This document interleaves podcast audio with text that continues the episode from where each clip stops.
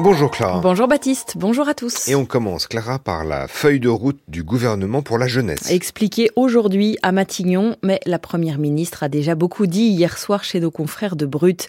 Elisabeth Borne a évoqué le train gratuit pendant un mois pour ceux qui s'engagent en service civique, la rénovation de 12 000 logements étudiants, ou bien encore le permis de conduire des 17 ans plutôt que 18, possible dès le 1er janvier prochain.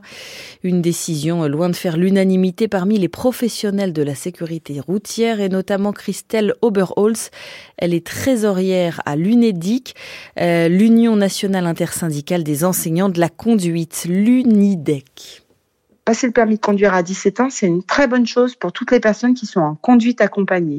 En revanche, concernant les autres candidats qui vont avoir fait une formation euh, plus classique et qui seront passés hors conduite accompagnée, aujourd'hui l'UNIDEC considère que c'est trop tôt. C'est logique en fait de se dire euh, sans expérience accompagnée, laisser euh, les, jeunes à 17 ans euh, au volant, si on n'envisage pas d'autres modes de formation, etc., ça semble très dangereux. Brutalement, on peut dire un jeune se tue dans les deux années qui suivent son permis de conduire. C'est vraiment là où le, le risque est important parce que on sait très bien que physiologiquement, les jeunes plus ils sont jeunes, plus ils prennent de risques, moins ils ont la notion du risque et du danger. Des propos recueillis pour France Culture par Clément Lesterlin. Gérald Darmanin s'attaque au mouvement écologiste Les Soulèvements de la Terre. Le ministre de l'Intérieur va présenter le décret de dissolution en Conseil des ministres ce matin. Il accuse les militants d'organiser des actions violentes, comme lors des manifestations contre les méga-bassines à Sainte-Soline en début d'année, ou plus récemment contre le chantier du train Lyon-Turin en Savoie. En protestation, le collectif appelle à des rassemblements dès ce soir 19h devant les préfectures. Marie-Lise Léon prend la tête de la CFDT aujourd'hui. Elle succède à Laurent Berger après l'échec de l'intersyndicale sur la réforme des retraites et elle va devoir conserver l'élan pris pendant la mobilisation. Le premier syndicat de France a gagné 45 000 adhérents supplémentaires cette année. Les exilés ont été délogés de la place royale à Paris hier soir. Des réfugiés avaient installé leurs tentes par centaines devant le Conseil d'État pour protester contre les conditions de vie de 700 jeunes isolés qui, selon les associations, survivent en ce moment dans une école abandonnée parisienne depuis près de deux mois. En Grèce, les neuf personnes soupçonnées d'être des passeurs sont en détention provisoire. Elles sont accusées de trafic d'êtres humains après le naufrage qui a coûté la vie à des centaines de personnes, la plupart perdues en mer au large de la Grèce. C'était il y a une semaine un bateau de migrants coulé près du Péloponnèse. C'est l'une des pires catastrophes maritimes de ces dernières années en Méditerranée. La France ajoute ses forces dans la bataille pour retrouver un petit sous-marin disparu dans l'Atlantique près de l'épave du Titanic. Depuis dimanche, des avions et des navires canadiens et américains fouillent la surface et les profondeurs de l'océan. L'engin ne mesure que 7 mètres. Des recherches extrêmement compliquées dans le noir complet, dans un froid glacial à plus de 3000 mètres de profondeur. Les cinq passagers du sous-marin, s'ils sont en vie, n'ont a priori qu'une quarantaine d'heures d'oxygène encore en réserve. On y reviendra dans le prochain journal à 6h30. D'ici là, je vous donne la météo du jour en France métropolitaine. Des averses sont annoncées des Pyrénées jusqu'en Alsace ce matin, avec des orages cet après-midi sur la Bourgogne-Franche-Comté. Ce matin, il fait 17 degrés à Brest, 20 à Bordeaux, Limoges et Paris, 23 degrés à Lyon, 27 déjà à Marseille. Très exactement 6h04. C'est à vous, Baptiste Buckensturm, pour les enjeux. Merci Clara Lecoq-Réal. Et vous, on vous retrouve tout à l'heure à 6h30. France Culture. L'esprit d'ouverture. Une crise qui couve, qui pourrait arriver, une autre qui s'éloigne. Géraldine Mulman. La crise, qu'elle soit morale ou sociale ou politique ou idéologique, semble la compagne naturelle des sociétés démocratiques. Mais en réalité, qu'est-ce qu'une crise? Est-elle toujours, quand elle se déclenche pour de bon, quelque chose d'assez global? Nous avons beaucoup de choses à demander à nos invités philosophes cette semaine sur la notion de crise. Avec philosophie, du lundi au vendredi à 10h sur France Culture, franceculture.fr et l'appli Radio France. L'actualité vue par France Culture avec des intellectuels, des experts et des artistes. Guillaume Erner. Ce sont les matins de 7h à 9h. Les matins de France Culture, du lundi au vendredi à 7h sur France Culture, franceculture.fr et l'appli Radio France.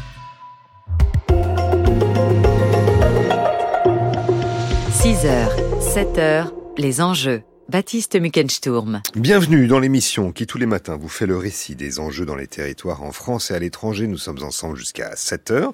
Les enjeux, c'est une émission qui est préparée tous les jours par Marguerite Caton, Lucas Lazo et Tatiana Krotov à la réalisation Midia Portis-Guérin et à la technique ce matin Jean-Guilain Meige. À 6h40, les enjeux internationaux en République démocratique du Congo, le pays aux 100 millions d'habitants d'Afrique centrale. L'élection présidentielle à un tour doit normalement avoir avoir lieu dans six mois exactement. L'actuel président Tshisekedi est candidat, mais la campagne s'annonce très tendue, non seulement parce que le processus électoral est plus contesté euh, par, est contesté par l'opposition, mais aussi parce que ce scrutin se joue alors qu'à l'est de la RDC, les violences entre le mouvement du M23 et l'armée congolaise déstabilisent la région.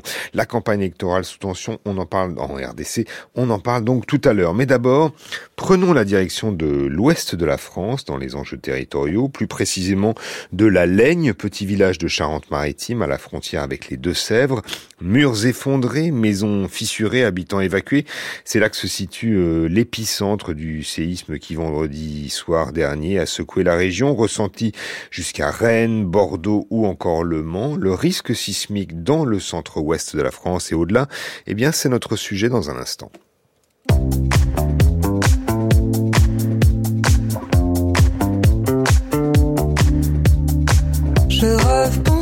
Pour voir. J'avoue, j'ai du mal, j'ai du mal à le croire. C'est moi qui chantais ce soir. Est-ce que c'est moi qui, vraiment moi qui chantais Suis-je plus laide,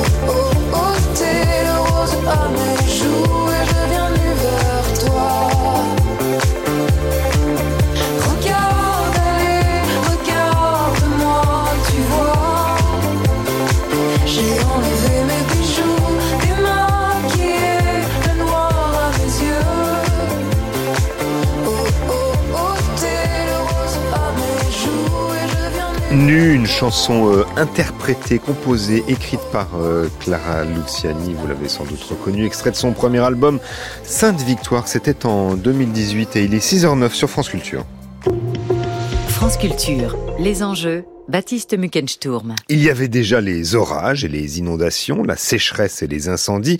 Voici maintenant les tremblements de terre. Décidément, les catastrophes naturelles ne laissent pas beaucoup de répit aux habitants de la planète et tout particulièrement aux quelques 500 habitants de la Laigne en Charente-Maritime, à mi-chemin entre Niort et La Rochelle. C'est là l'épicentre du séisme qui vendredi soir a secoué la région, provoquant d'importants dégâts matériels. Alors pour en parler, nous sommes en ligne ce matin avec un sismologue Éric Beclerc. Bonjour.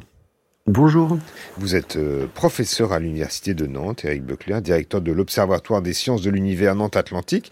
Merci beaucoup d'avoir accepté notre invitation. Euh, le, le marais Poitevin était bien identifié comme une zone sismique? Euh, le marais Poitevin, dans, dans, son, dans son ensemble, euh, on va dire tout, oui, concerne tout l'ouest de la France qui euh, se, se, caractérise par une sismicité assez, assez importante en nombre et pourtant assez en magnitude relativement faible. Voilà. Mhm. Donc, mais c'est pas, c'est, quelque chose d'assez, d'assez classique. En fait, c'est la trace d'une, d'une énorme chaîne de montagnes qui était là il y a, il y a 350 millions d'années, c'est cela?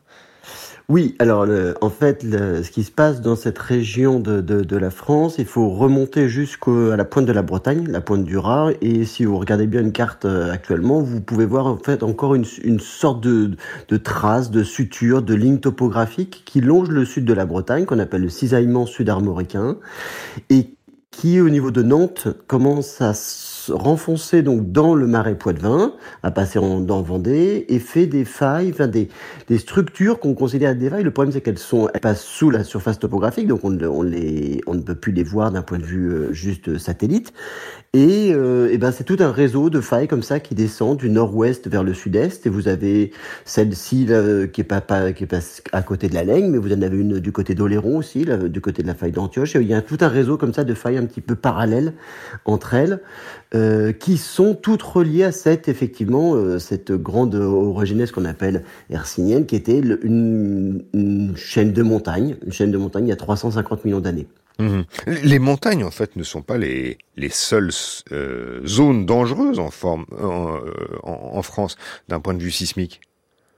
Alors non, en fait, euh, que d'un point de vue géologique, quand on parle de chaîne de montagnes, c'est que pour forcément faire monter des roches l'une sur l'autre, il faut un système de failles, en fait. Donc, euh, à partir de là, les failles ont été créées, puis des failles même importantes. Alors, il se trouve même qu'il y a eu une zone de subduction hein, dans cette région-là, puisque de toute façon, il faut un mouvement de convergence en fait pour créer des montagnes. Donc, un mouvement de convergence, ça s'accompagne quasiment tout le temps de, de grandes zones de suture, avec en général une plaque. Alors là, aujourd'hui, on a plus le droit de parler de différence de plaques, hein, puisqu'on est en plein milieu d'une plaque, on n'est pas du tout à la frontière de deux plaques, mais il y a 350 millions d'années, il faut voir que c'était la limite entre deux plaques, un peu comme euh, le Japon, plutôt le Japon, l'Himalaya. C'est-à-dire que sous l'Himalaya, vous avez une, plaque, la plaque indienne, qui est en train de, s'enfoncer vers le nord, qui passe sous la plaque euh, asiatique et qui crée cette chaîne de montagnes, en fait, par collision. Donc, euh, on est obligé d'avoir ce type de structure si on veut faire des montagnes. Et c'est bah, aujourd'hui, il n'y a plus rien. Toute l'érosion est passée 350 millions d'années plus tard, mais euh, il y a encore cette, euh, ces grandes failles qui sont là puisqu'elles étaient de taille, on dit lithosphérique, c'est-à-dire que c'est au moins des, des, des, zones de contact, de suture qui, qui étaient jusqu'à 80-100 km de profondeur à l'époque. Mhm. Mais est-ce que vous, euh, Eric Buckler, vous, vous, en tant que spécialiste, hein, vous êtes capable de, lire les traces euh, tectoniques, même dans le paysage? En fait, est-ce qu'il y a des, il y a des repères, il y a des signes euh, visibles où tout se passe dans le sous-sol? Alors, euh, justement, il y, a des traces. Alors moi, je, je, suis, pas spécialement, euh, je suis sismologue, donc en fait, j'analyse principalement les ondes. Je fais beaucoup de maths et de physique sur les sur les ondes qui sont émises par les tremblements de terre ou celles qui sont naturellement dans dans la terre.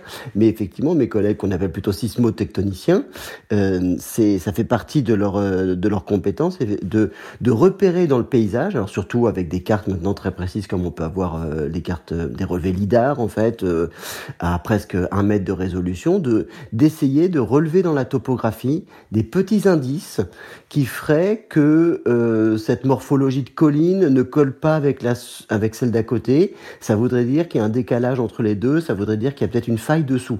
Parce qu'effectivement, le, le, problème des failles qui sont responsables des tremblements de terre, c'est qu'elles sont euh, quasiment tout le temps sous la surface et parfois même assez profondément. Là, le, séisme de la Laigne était plutôt euh, autour des 3 km de profondeur, donc ça voudrait dire que la faille, la zone de rupture serait à 3 km de profondeur environ, mais c'est pas rare que ça descende à 5, 10 ou 15 km. Donc effectivement, en surface, ensuite, on voit plus rien. Mmh. Néanmoins, il y, a, il, y a, il y a, pas mal de stations euh, sismologiques qui sont situées euh, non loin de la zone du séisme. Euh, Est-ce que, et d'ailleurs, vous avez, ben, selon vous, l'observation du sous-sol national est, est complète? Est-ce qu'elle est satisfaisante de, de votre point de vue?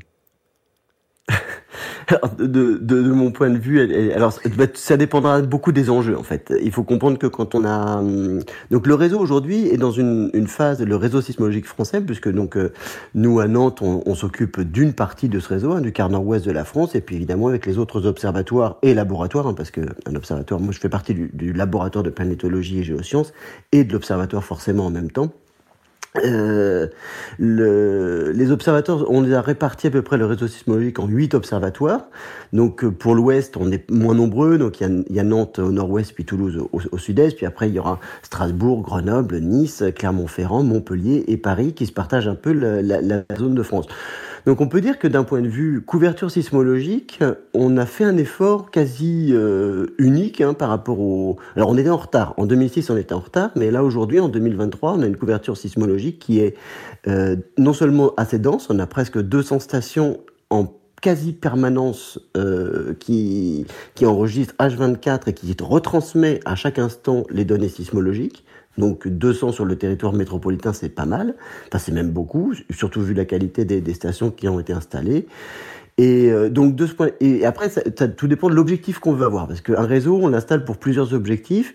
Il y a un objectif évidemment celui auquel on pense immédiatement, qui est la bah, localisation des épicentres dès qu'il y a un séisme dans dans les parages, en fait, euh, on va dire autour de la France ou dans la France. Mais euh, un réseau sismologique sert aussi à enregistrer tout ce qui fait vibrer la planète, y compris les ondes qui nous viennent par exemple du Japon, du Chili, dès qu'il y a un tremblement de terre quelque part dans la planète, les ondes parcourent l'intérieur de notre euh, de la Terre et sont enregistrées partout où il y a un sismomètre. Et donc en posant un sismomètre euh, de bonne qualité dans de bonnes conditions, ça nous permet aussi surtout de connaître l'intérieur de, la Terre. Donc c'est aussi ce rôle-là. Donc euh, en France, on a on a organisé le réseau français en deux cibles, une cible un peu homogène justement pour avoir une station un peu partout, même là où il n'y a pas de séisme. Hein. On en a mis dans le bassin parisien, alors qu'il n'y a pas de séisme, pareil dans le bassin aquitain. Et puis on a essayé de densifier un petit peu dans les régions où il y a évidemment plus de séisme pour jouer le rôle de, de, de meilleur lo, lo, localisateur de, de séisme. Et là, vous en avez effectivement, c'est densifié du côté des Alpes, de, de la frontière est de la France hein, jusqu'à Strasbourg, et puis dans les Pyrénées, et puis pas mal aussi dans le massif armoricain au sens large, c'est-à-dire ce que j'appelle le massif armoricain, ça descend jusque, jusque à la Laigne, hein, évidemment, puisque c'est le même système. D'ailleurs, cette, sismicité s'enfonce dans celle du massif central, et c'est difficile, quand on regarde une carte de sismicité française, de voir la différence entre les deux. Donc en fait, nous, on a une grande bande de sismicité qui part de la Bretagne et qui descend euh, jusqu'au Massif central. C'est à peu près mmh. ça, euh, toute cette zone sismique euh, dont on parle là. C'est la station sismologique de, de, de Chizé ou de, de Créteil-la-Magdalene ou, ou, celle d'Oléron qui ont permis de, de localiser très vite le séisme. D'ailleurs, à Oléron, il y avait déjà eu un séisme en 1972, hein, Eric oui. Oui. Donc c'est bien, c'est bien ces trois ouais. stations-là qui ont permis, qui ont, qui ont, qui ont donné l'alerte en premier vendredi dernier euh, euh, Non, parce qu'en fait, un, un, séisme comme celui de, de à 18, enfin donc euh, 16h38 euh, heure, heure, heure, universelle, c'est c'est en fait un séisme de cette ampleur-là a été enregistré par toutes les stations de, du réseau, en fait. Donc là, qu'on soit près ou loin, c'est pas si grave que ça. celle de Chizé était la plus intéressante parce qu'elle nous a surtout permis, comme les ondes sont, elle est à, à peine à 30 km en fait de l'hypocentre, et donc les, les ondes qui, qui, arrivent au niveau de, de, de Chizé, donc qui est vraiment au sud de Niort, euh, arrivent euh, bah, avec un angle euh, d'incidence, on va dire, puisque le séisme est en profondeur, qui nous permet de, de bien mieux contraindre la, la, profondeur du séisme. Donc l'importance des stations proches, en fait, c'est pas la localisation, je dirais en latitude-longitude, parce que celle-là, même les stations anglaises auraient suffi, même les stations espagnoles auraient suffi. Vous voyez, c'est pas une, euh, ça, ça, marche très bien pour se localiser euh, horizontalement, je dirais, sur la planète, avec latitude, longitude. Par contre, la profondeur, c'est une des grandes inconnues.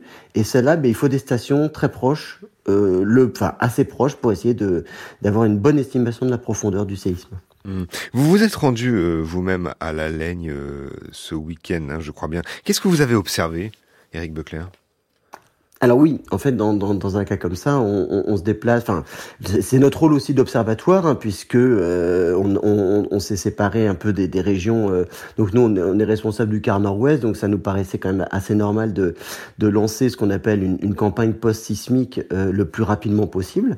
Donc samedi matin, on est allé là-bas, donc on était on était quatre hein, de, de, des collègues de, du labo et de l'observatoire euh, à installer assez rapidement ce qu'on appelle des sismomètres. Alors, ils sont c'est pas des, des c'est pas une grande qualité de sismomètre, mais c'est des sismomètres qui sont extrêmement rapides à installer et qui sont très utiles pour enregistrer toutes les répliques euh, qui sont là. Donc dès samedi matin, on était on était sur place et puis effectivement, en arrivant, c'est c'est un paysage, enfin c'est c'est une situation un peu un peu unique. Hein. Moi, j'avais pas j'avais pas vécu ça en fait en, en France puisque euh, quand on arrive, surtout qu'il était assez tôt, il y avait eu une réplique assez forte la nuit hein, à 80. Il y a une il y a une réplique qui était quand même de magnitude 5, donc les gens ont tous été réveillés à nouveau. Euh, et donc là, on est arrivé le, matin. Bon, pas, pas, pas très tôt, mais, mais les, euh, sur les coups des, des 8 heures, et les gens bah, ne dormaient déjà plus, on commence à voir des tuiles par terre, des murs un petit peu fissurés, puis carrément des murs effondrés. Donc effectivement, ça donne un paysage un petit peu euh, très inhabituel, un peu, un peu c'est comme si on arrivait dans, dans, une zone de guerre par moment, quoi, avec un calme, avec euh, mmh. des gens un peu, un peu forcément paniqués. Euh, ne sachant pas trop quoi faire. En fait. Mais c'est un séisme de, de, de, puissance moyenne, vous, vous diriez? Alors, ben, tout, tout, dépend. Là, c'est encore une fois, il faut, faut savoir, euh, enfin, faut, faut relativiser dans, dans le monde de, de, de, la sismologie parce que euh, 5,4, c'est un séisme très fort pour la France métropolitaine. Hein. Il va, celui-là, pour l'instant, dans ce qu'on appellera la sismicité instrumentale, c'est-à-dire celle qui est enregistrée par nos instruments, euh, on va dire qu'il va être forcément dans les 4 ou 5 plus forts euh, séismes qu'on a connus en France métropolitaine depuis les 50 dernières années. Mmh. Donc oui, il, il est il est très fort. Après, un séisme comme ça, euh, c'est un séisme très classique pour euh, les Japonais. Mmh. Mais pour autant, la, la commune dont on parle et, et, et ses environs immédiats étaient classés en zone à risque? Euh, il faudrait regarder parce que j'ai regardé la carte, mais c'est un peu, je, je, pense, oui, alors elle était, elle était forcément à risque, mais je pense qu'elle était à risque faible encore euh, par rapport à une région, mais à, vérifier, parce qu'elle elle doit être juste à la lisière entre risque faible et risque modéré, en fait. Mais il faut, faudra regarder la, la, la carte de risque sismique. Mmh. Mais, mais, justement, c'est ouais. ouais. Mais cette carto cartographie du, du risque, elle, elle date et, et est-ce que du coup la, la perception du risque, elle est, elle est plus faible dans les localités? Alors, euh, ça, ça, ça c'est, le, le, mot risque, en fait, en sismologie, a un, a un sens un peu particulier. Euh, bon, je sais pas si j'ai, quelques minutes pour expliquer un petit peu. Quelques minutes, peut-être pas, mais allez-y, lancez-vous. Bon, alors, le, en fait, le, le, risque en sismologie, ça, ça combine plusieurs informations. Certaines qui, bon, qui, qui dépendent de, de, notre travail directement, qui sont la localisation, la détection des, des, des, séismes et la localisation. Donc, une fois que ce travail académique, hein, qui est fait par les universités principalement et le CNRS et puis nos collègues du CEA aussi, hein, puisqu'ils sont en charge du réseau euh, d'alerte. Euh, une fois que ce travail de localisation et de détection des tremblements de terre est fait, on a une base de données sur lesquelles arrivent d'autres services de l'État qui regroupent ça, ce qu'on appelle euh, en aléa, c'est-à-dire la probabilité qu'un événement de telle magnitude ait lieu dans telle région. Vous voyez, donc en fait, on commence à, à, à, à rentrer dans une cartographie en disant euh, il n'y a pas eu de séisme de magnitude 3 dans cette région-là, ou il y en a eu, ou il y en a eu euh, tant en, en 10 ans, donc on peut faire une probabilité. Ça, c'est ce qu'on appellera l'aléa. Et à cette carte d'aléa va se rajouter euh, deux autres informations capitales qui sont ce qu'on appelle les risques, euh, non pardon, les enjeux. Mhm. Les enjeux, c'est est-ce que dans la région où vous êtes, il y a une forte population? Est-ce qu'il y a des immeubles de, de, de grande dimension? Est-ce qu'il y a des, des, usines dangereuses, des usines chimiques? Est-ce qu'il y a des dépôts de munitions? Est-ce qu'il y a des, des hôpitaux? Tout ça. Donc, est-ce que dans votre région qui a des séismes, il y a en plus des enjeux? Et alors, euh, si on va encore plus loin, est-ce que les enjeux sont vulnérables? C'est-à-dire, est-ce qu'il y a de la vulnérabilité dedans? Est-ce que les bâtiments sont vieux? Est-ce qu'ils sont bien construits, etc.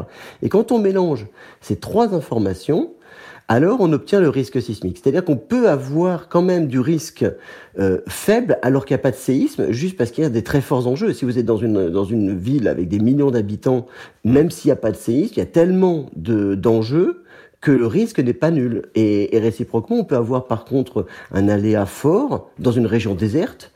Bon, ben là, on aura un faible risque, tout simplement pas parce qu'il n'y aura pas de séisme, euh, pas parce qu'il y aura des séismes, c'est sûr, mais il y aura euh, peu de gens. Et on imagine. La de risque... Ouais. Mais on imagine, euh, Eric que, que, les maires n'ont pas très envie de, de voir le, le, niveau de risque remonter parce que ça inscrire un, une commune sur eh une ben carte, ça peut avoir des impacts sur l'immobilier, par exemple. Oui, c'est alors c'est un peu ça la voilà, c'est un peu ça la la, la, la, complication du, du, du phénomène, c'est que c'est que la, carte de risque, ben forcément, comme je vous l'ai dit, elle s'appuie sur cette, ces détections au départ, hein, puisque c'est le travail de base en sismologie. Et donc la carte actuelle en 2011, qui est sortie en 2011, s'appuie sur des données qui ont été enregistrées entre 2000, je dirais, euh, avant les années 2003-2004. Donc, le moment où il y avait quasiment pas de sismomètre. Donc, on enregistrait que les gros séismes et on a euh, une vision très très partielle de la sismicité. Aujourd'hui, on, enregistre beaucoup plus de séismes. Et effectivement, vous avez raison, ça va changer la carte de risque sismique qui euh, donne juste en fait une meilleure vision de ce qu'est ce qu'est la réalité en fait. Avant c'est juste qu'on les entendait pas. C'est comme si vous allez chez le médecin et qu'il vous vous ausculte juste avec son oreille plutôt qu'avec un stéthoscope. Il entend beaucoup moins bien, mais euh, voilà. Hmm. Donc là, là aujourd'hui on a on met de plus en plus de sismomètres, donc forcément on a une bien meilleure évaluation de de la probabilité donc de l'aléa. Hmm. Et ça va changer la carte de risque sismique, mais comme vous le dites, effectivement, les communes sont un peu euh, réticentes, puisque construire en parasismique, c'est augmenter le coût d'une construction d'environ 20%. Donc si jamais votre commune se retrouve dans une euh, zone, euh, on va dire, à risque modéré par rapport à un risque faible, bah, peut-être que la commune voisine, qui elle serait en risque faible, va attirer plus les, les gens, parce que le, le, rien que le coût de construction d'une maison sera plus moins, moins élevé. Merci beaucoup Eric Beclerc euh, et à vous entendre en tant qu'il faudrait sans doute établir une nouvelle carte des risques. Je rappelle que vous êtes professeur à l'Université de Nantes, directeur de l'Observatoire des sciences de l'univers Nantes Atlantique. Les enjeux à retrouver sur franceculture.fr et l'appli Radio France. 6h26. Aujourd'hui sur France Culture, d'abord dans les matins de Guillaume Erner. 7h14, la question du jour. Streaming, l'industrie musicale a-t-elle trouvé son modèle économique? Et puis un peu comme un prolongement des enjeux territoriaux de ce matin consacré, consacré au tremblement de terre euh, qui a eu lieu dans le centre-ouest le week-end dernier. La crise démocratique, violence, catastrophe naturelle, les maires en première ligne. Guillaume Erner reçoit euh, plusieurs maires, dont notamment par exemple la nouvelle maire euh, de Dorothée Paco. Et puis euh, à 17h aujourd'hui, LSD, la série documentaire qui rediffuse euh, la, le, une série de septembre 2020, les débats de société à l'assaut de l'université quand les médias créent la polémique. Comment les médias ont-ils soufflé sur les braises du communautarisme et du séparatisme, déclenché une guerre des idées? Eh bien, euh, la question de genre, la question des races qui sont, sont soudain devenues l'épicentre d'une polémique médiatique aux arguments tranchés et aux camps irréconciliables eh écoutez sur ce point-là euh, le point de vue de Patrick Simon, sociodémographe français à, l'INED. Aujourd'hui, on est saturé de références à l'ethnicité et à la race. Euh, dans les interactions quotidiennes, y compris par des institutions, ces dimensions sont prises en, compte de façon permanente. Dans l'immédiat, il faudrait pouvoir rendre compte et dire pourquoi et comment euh, la race joue un rôle aussi déterminant dans une société qui se veut colorblind colorblind, c'est-à-dire justement ne donne pas d'importance ou euh, de réalité à cette dimension euh, racialisée des rapports sociaux.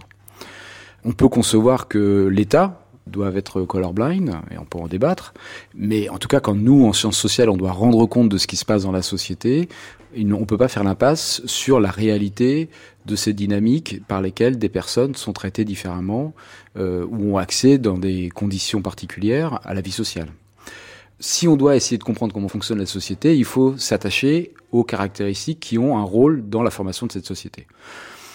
Bon, dire que notre responsabilité en tant que chercheur en sciences sociales, euh, c'est délibérément d'occulter cette dimension-là parce qu'elle est problématique du point de vue de nos, idées politiques et que euh, l'horizon de disparition de ces catégories euh, nécessite de ne pas en tenir compte dans l'instant présent me paraît très problématique. On prend une responsabilité très très forte d'ignorer l'intensité et l'importance des discriminations et des inégalités dans la France contemporaine et on ne mesure pas quelles vont être les conséquences de ce type d'ignorance. Voilà le sociodémographe Patrick Simon euh, de l'Institut national d'études démographiques dans cet épisode de, de, de LSD cet après-midi. Quand les médias créent la polémique, c'est issu de la série sur les débats de société à l'assaut de l'université, une série documentaire de Christelle Le Polotec et réalisée par euh, À retrouver sur franceculture.fr et l'application Radio France. France Culture l'esprit d'ouverture. Le Crédit Mutuel et France Inter donnent le la pour la fête de la musique. Un concert événement en direct de l'Olympia. Cinq artistes incontournables. Zao de Sagazan. Arlo Parks. Jane. Dinos. Lampal. La fête de la musique à l'Olympia, c'est ce soir sur France Inter à partir de 20h. France Inter, une radio de Radio France. 6h30, vous écoutez France Culture et voici le journal présenté par Clara Lecoq-Réal.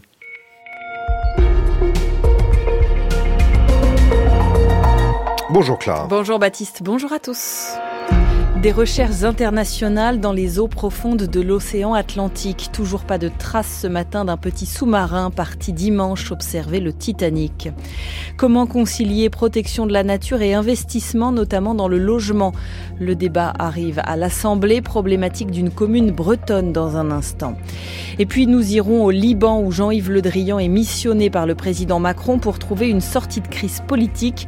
Attention à ne pas être condescendant, préviennent les Libanais. Nous serons à Beyrouth. Demain midi, il sera trop tard. Les réserves d'oxygène du petit sous-marin parti observer l'épave du Titanic seront épuisées. Ce sont les gardes-côtes américains qui prévenaient hier soir alors qu'il n'y a toujours aucune trace du submersible et de ses cinq occupants. Le point ce matin sur les recherches avec Sébastien Paour à Washington.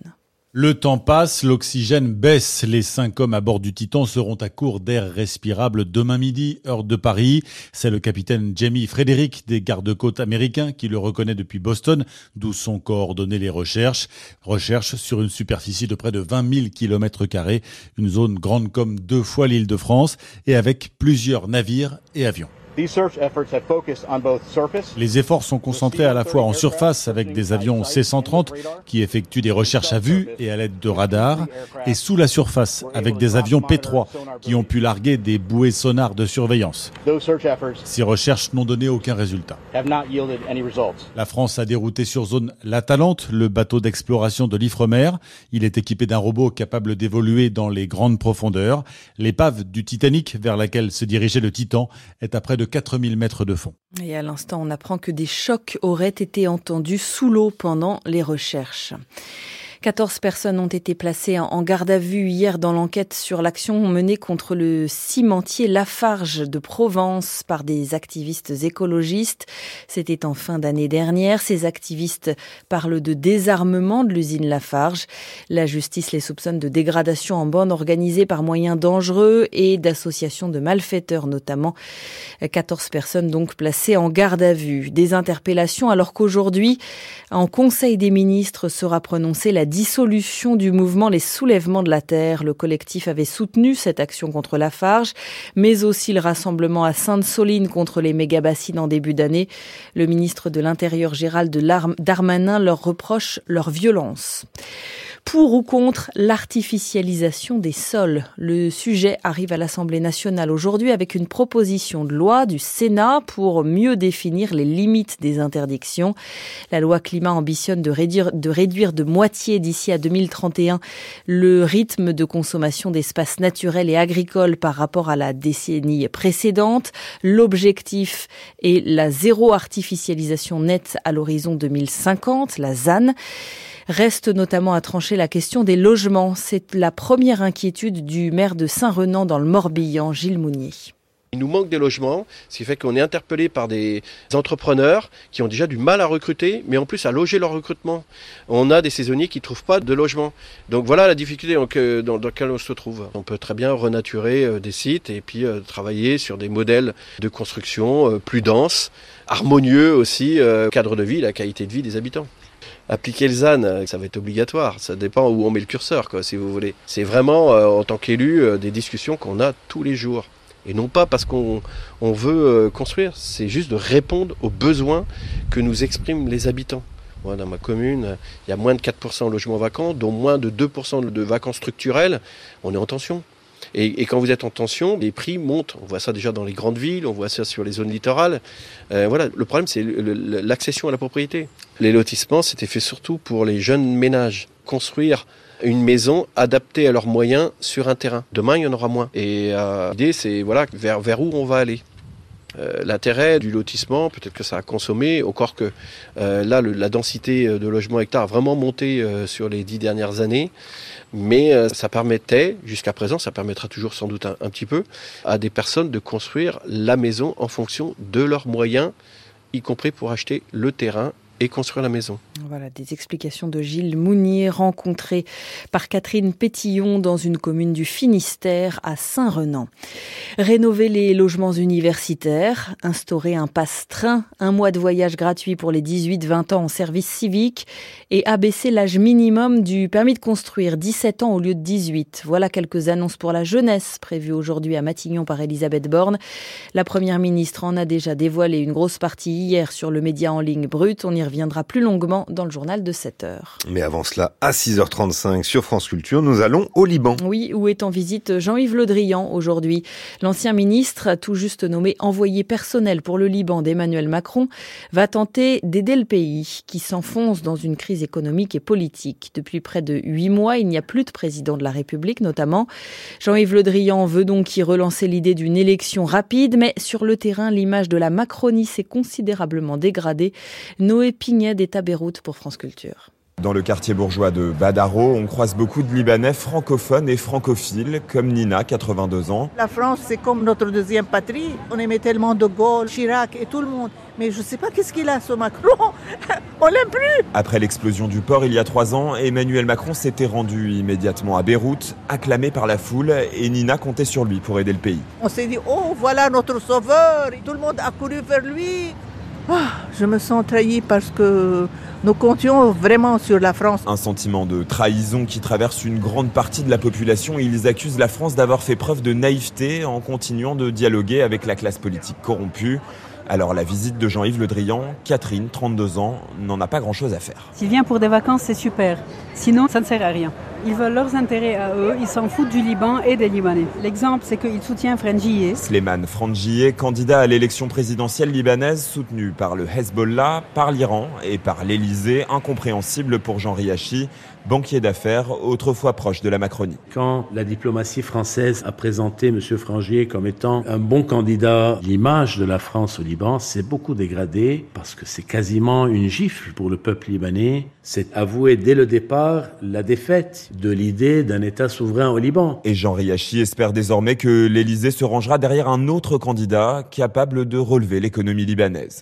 Là, il s'agit de renouer des liens entre les États-Unis et la Chine. Mais alors que son chef de la diplomatie revient tout juste de Pékin, le président des États-Unis, Joe Biden, fait une nouvelle déclaration peu diplomatique. Il a qualifié cette nuit son homologue Xi Jinping de dictateur. C'était au cours d'une réception en Californie avec des donateurs du Parti démocrate. Il n'y a plus aucun département français en alerte orage ce matin, après les précipitations d'hier, notamment sur le sud-ouest. Aujourd'hui, des pluies, sont annoncées des Pyrénées jusqu'à la Lorraine. Entre 15 et 26 degrés en moyenne ce matin du nord au sud, 21 à 33 cet après-midi. 6h38 sur France Culture, c'est la suite des enjeux avec vous Baptiste. Merci Clara, on vous retrouve à 8h et le prochain rendez-vous avec la rédaction de France Culture, c'est à 7h. 6h, 7h, les enjeux. Baptiste. En République démocratique du Congo, le pays d'Afrique centrale aux 100 millions d'habitants, l'élection présidentielle à un tour doit normalement avoir lieu en décembre. L'actuel président Tshisekedi est candidat, mais la campagne s'annonce tendue non seulement parce que le processus électoral est contesté par l'opposition, mais aussi parce que ce scrutin se joue alors qu'à l'est de la RDC, les violences entre le mouvement du M23 et l'armée congolaise déstabilisent la région. La campagne électorale sous tension en RDC, eh bien c'est le thème des enjeux internationaux dans un instant.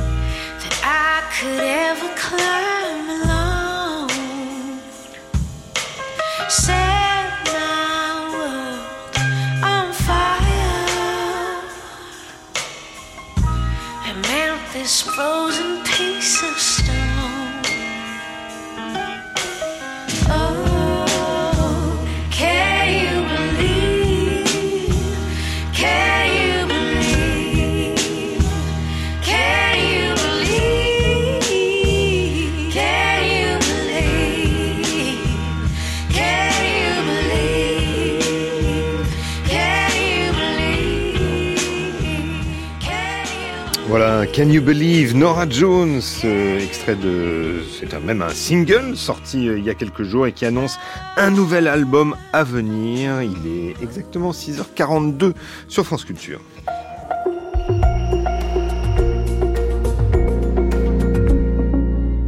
Et c'est l'heure des enjeux internationaux. À six mois des élections, la République démocratique du Congo est-elle au seuil d'une nouvelle poussée de fièvre? Félix Tshisekedi, le président de la RDC, depuis janvier 2019, est candidat à un second mandat de cinq ans pour cette présidentielle à un tour, théorique, théoriquement prévu pour le 20 décembre, mais l'opposition unie contre le président Tshisekedi proteste contre le processus qui a amené la Commission électorale nationale à établir les listes électorales et elle réclame une refonte de cet organe. Elle organise d'ailleurs de nombreuses manifestations ces jours-ci. Certaines sont même interdites. Et puis autre source de troubles pour la campagne, la multiplication des actes de violence dans l'est du pays à partir euh, du Rwanda, les rebelles du M23 et aussi après euh, la série d'actes de violence qui ont eu lieu samedi dernier en Ouganda, dont les auteurs sont réfugiés au nord et à l'est, au nord-est de la RDC. Alors pour bien comprendre les enjeux des élections en RDC, nous sommes ce matin en ligne avec Bob Kabamba. Bonjour. Bonjour. Merci d'être avec nous ce matin. Vous êtes professeur de sciences politiques à l'université de, Liège. Dans trois jours à, Kinshasa, il y a quatre candidats d'opposition euh, déclarés euh, pour le scrutin présidentiel prévu à la fin de l'année qui organisent un, grand meeting euh, précédé d'une grande marche. Normalement, ces événements, ces événements devaient avoir lieu aujourd'hui. Ils viennent d'être reportés. Au regard des débordements qui ont émaillé les, des initiatives similaires déclenchées par les interdictions de manifester ces dernières semaines. Est-ce que vous croyez que cette marche pourra bien avoir lieu et le meeting aussi samedi? Oui, je pense que le, le, le, meeting de samedi qui est programmé par euh, une partie de l'opposition euh, aura bel et bien lieu, mais malheureusement, on peut déjà prévoir que cette manifestation et ces meetings vont se clôturer par euh, de la violence. pour la bonne et simple raison que ces derniers temps, on sent à Kinshasa une montée de la grogne populaire, une grogne sociale, et qui se joint à la grogne politique. Et ces deux cocktails, ces deux mélanges, ces deux événements et ces deux sentiments mélangés vont certainement provoquer de la violence. Et comme la police semble avoir euh, eu comme consigne de pouvoir réprimer euh, violemment euh, les manifestations, donc on peut véritablement craindre qu'il y aura de la violence qui pourrait même déboucher sur des morts. Mhm. Interdire les, les, mobilisations de l'opposition, Bob Kabamba, c'est finalement assez commun ces dernières années. Lors du mandat de, de Tshisekedi, on, perçoit d'ailleurs un raidissement du pouvoir à l'approche de, de cette élection de décembre prochain. Alors, ce qu'il faut savoir, c'est que euh, le contexte actuel en RDC est assez tendu. Et donc, il y a une espèce de grogne populaire euh, due aux conditions sociales, due à l'insécurité qu'il y a à l'Est. Et cette grogne, le, pouvoir en place n'a pas envie que l'opposition soit le porte-parole de cette grogne. Or, s'il y a conjonction entre la grogne qui, qui, qui est là et euh, les revendications de l'opposition, elle, serait, en position de force pour pouvoir renverser la tendance et mettre en difficulté les régimes de Tshisekedi. D'où la volonté de, du président Tshisekedi de casser euh, absolument qu'il puisse pas y avoir une espèce de, de symbiose entre la population et euh, l'opposition. Et non seulement qu'il y a euh, cette interdiction de marche, il y a aussi l'interdiction faite à l'opposition de pouvoir se mouvoir euh, librement euh, dans, en, RDC pour faire campagne ou même pour aller faire des meetings en, en province. Plusieurs leaders d'opposition ont été empêchés de pouvoir quitter Kinshasa. Et par ailleurs aussi, il faut signaler aussi beaucoup de collaborateurs de, de cette opposition ont été emprisonnés suite à ces différentes manifestations. Mmh. Mais l'opposition est, est unie euh, donc dans une grande mobilisation de, contestation du, pouvoir présidentiel, de, mise en doute de, la capacité de, Félix euh, Tshisekedi de, à, organiser donc le scrutin. Est-ce que euh, vont réussir réellement à faire cause commune, ces quatre grands leaders, d'ailleurs que vous pouvez peut-être brièvement nous, présenter, cause commune pour présenter en fait un, un candidat unique face au, au président Tshisekedi selon vous? Oui, alors il faut bien, bien connaître le contexte. Il y a deux pôles d'opposition. Mhm. Vous avez euh, un premier pôle qui est constitué donc euh, de Matata, qui est l'ancien premier ministre de Kabila. Vous avez aussi Moïse Katumbi, qui est l'ancien gouverneur de la province du Katanga, la province la plus riche de la RDC. Vous avez Deli Setsanga, qui lui est euh, député actuellement, mais qui a été à un moment avec Tshisekedi, mais qui s'est en est désolidarisé. Et l'ancien candidat à la présidence, Martin Fayoulou, qui sont les quatre qui constituent, on va dire grosso modo, une opposition qui avait accepté de participer au processus, mais qui existe que ce processus soit crédible et transparent. À côté de ça, vous avez aussi le pôle Kabila. Vous avez le pôle Kabila qui, lui, a une position tout à fait différente, c'est qu'il ne croit pas du tout en ce processus, en disant que c'est un processus dès le départ qui est biaisé et que ce n'est pas la peine de pouvoir participer à un tel processus pour valider euh, et même euh, même valider et même euh, valider un processus qui n'est pas qui n'est pas transparent. Hmm. Et de ce fait, il s'est et euh, ne s'implique pas et dit si il doit y avoir euh, élection, il faudrait qu'on change le contexte, notamment changement des animateurs de l'administration électorale, la CENI, et d'autre part aussi changer la Cour constitutionnelle qui est constituée essentiellement pour euh, une grande majorité des originaires de l'espace tribal du président Tshisekedi. Mhm. Alors, euh, euh, parlons de, des candidats d'abord. Euh, vous avez nommé, par exemple, Moïse Katumbi. Il est identifié, bon, peut-être par le pouvoir en place, comme le plus sérieux des, des candidats. Est-ce que vous pourriez nous présenter cet homme? Vous avez dit qu'il était issu de du Haut-Katanga, région riche de, de RDC. Est-ce qu'il a toujours été un opposant virulent à, à Tshisekedi? Ben, il, faut, il faut bien il faut bien voir le parcours de Moïse Katumbi. Il fut parmi d'abord les tout premiers à pouvoir démissionner de son poste de gouverneur lorsqu'il s'était opposé à Kabila, du fait qu'on soupçonnait à l'époque Kabila de pouvoir briguer un troisième mandat. Et il a fait un grand meeting à, à Lubumbashi dans sa province natale. Et au cours de ces meetings, il laissait désolidariser de la politique par menée par Kabila. Et à ce moment, à cette époque, il a rejoint effectivement la famille Tshisekedi et l'UDPS, le parti politique de Tshisekedi. Et ils ont essayé de faire un front commun contre donc euh, Kabila. Euh, D'où les élections de 2018, avec les résultats que l'on connaît. Normalement, c'est El Fayoulou qui avait gagné euh, ces élections. Suite à ce qu'on appelle pour l'instant un arrangement politique, euh, c'est plutôt euh, Tshisekedi qui a été désigné euh, président de la République. Mhm. Et par la suite, Moïse Katumbi a essayé, a continué de militer contre justement l'accord qu'il y a eu entre, entre Tshisekedi et euh, Kabila, jusqu'à participer à ce qu'on a appelé euh, au Congo renversement de majorité, où la majorité qui était détenue par Kabila a été rachetée, c'est plutôt le terme qu'il faut bien utiliser, rachetée par le, le clan Katumbi et Tshisekedi pour arriver à avoir une majorité au niveau du Parlement et avoir la même mise sur tous les outils de gouvernance euh, de la RDC. Mais assez rapidement, les deux se sont aussi brouillés, donc entre Katumbi et Tshisekedi, et Katumbi euh, a quitté l'alliance qu'il avait fait avec Tshisekedi pour se retrouver avec euh, les quatre, les trois autres leaders de l'opposition. Et il a, il a son avantage, c'est que on dit qu'il est toujours constant et que lorsque les choses ne vont pas, il n'y va pas quatre chemins, il prend ses décisions et il reste assez, assez constant dans ses positions Et par ailleurs aussi, mmh. il est assez populaire du fait qu'il a un club de football qui est le plus grand club de football du, du pays et qui fait la fierté de beaucoup de Congolais, que ce soit à l'étranger, voire même euh, en RDC. Mmh. De, de, quel club de football s'agit-il? C'est le club Mazembe de Lubumbashi, qui a été champion d'Afrique, donc qui a gagné la Champions League cinq fois, et c'est le troisième club le plus titré euh, du, du continent.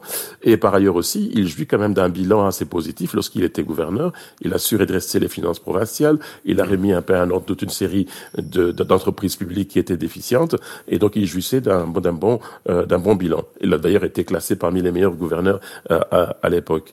Et par ailleurs aussi, on dit qu'il a quand même une grande fortune, et comme on sait que les campagnes électorales euh, en Afrique, euh, si vous n'avez pas de moyens financiers assez importants, et donc ce sera un peu difficile de prétendre gagner. Hmm. Et un troisième élément qui est important dans son CV, c'est qu'il a aussi un réseau international assez intéressant qui lui apporte aussi son soutien. Hmm. Vous avez évoqué euh, l'ancien président euh, Joseph Kabila, hein, qui était qui était resté au pouvoir en RDC pendant pendant 18 ans quasiment. Il est sorti d'un long silence cette semaine pour affirmer auprès de, de ses fidèles qu'il n'avait pas abandonné la politique. Est-ce qu'on peut imaginer à ce stade un retour de, de Joseph Kabila dans l'arène électorale? Alors, si on suit bien ces, ces discours, au fait, c'est que ce qui l'inquiète, c'est l'état dans lequel se trouve le pays, euh, du fait que l'insécurité à l'est continue euh, toujours d'être présente, du fait que les conditions sociales ne se sont pas euh, améliorées, l'endettement public du pays a pratiquement doublé euh, depuis euh, trois ans à la présidence du Tshisekedi, et toute cette, situation, toute cette situation euh, ne les rend pas indifférents, et d'où sa volonté de vouloir marquer aussi son territoire, de marquer un peu, de, de remettre un peu l'église au milieu du village en disant, bah oui, il est toujours là et qu'il pourra peut-être, peut-être, ça dépend euh, de ses ambitions, euh, revenir, non pas dans la course électorale, comme je vous l'ai dit, lui ne croit pas au processus électoral, à moins que l'on revienne en arrière et qu'on refasse un nouveau processus avec euh, des conditions qui soient acceptables par tout le monde. Mmh. Alors, Bob Kabamba, il y a, deux points que j'aimerais bien que vous nous expliquiez encore. D'abord, cette question du, du, chaos électoral. L'opposition pointe le fichier électoral qui est jugé fantaisiste. À quoi fait-elle référence exactement? Vous avez évoqué euh, la commission électorale, euh, la CENI. Pourquoi est-elle critiquée précisément? Alors, il faut bien se rendre compte que l'enrôlement, c'est-à-dire l'identification des électeurs, euh, s'est fait de manière vraiment chaotique.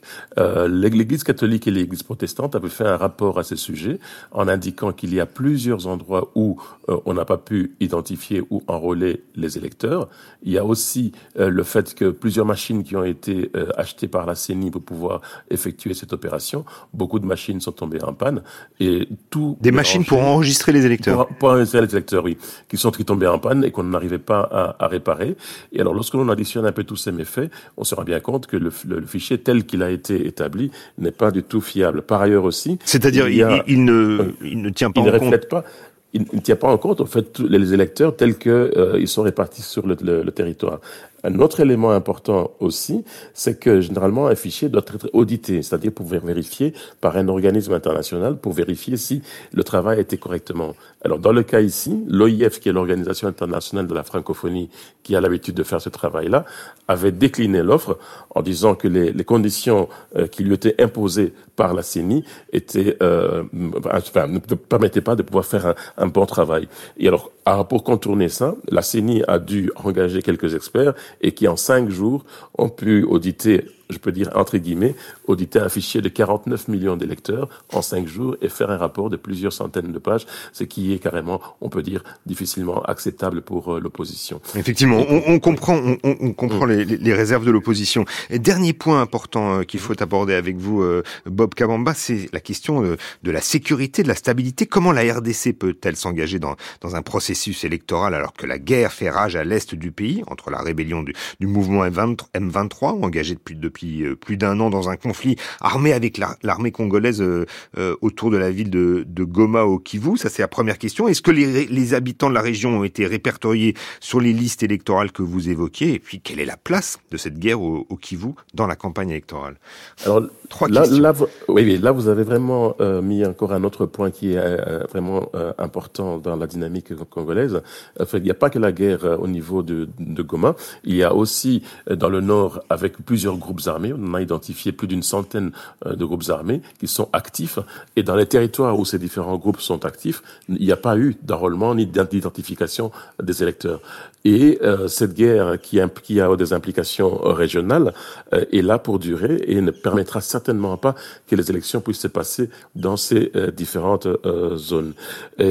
Les groupes rebelles, notamment le M23 qui est soutenu par le Rwanda, revendiquent de pouvoir avoir des négociations directes avec euh, le régime de Kinshasa, mais le régime de Kinshasa refuse de, pouvoir de plier à cette exigence, et donc les zones où il contrôle certainement qu'il n'y aura pas euh, d'élections euh, dans ces zones, dans ces zones-là.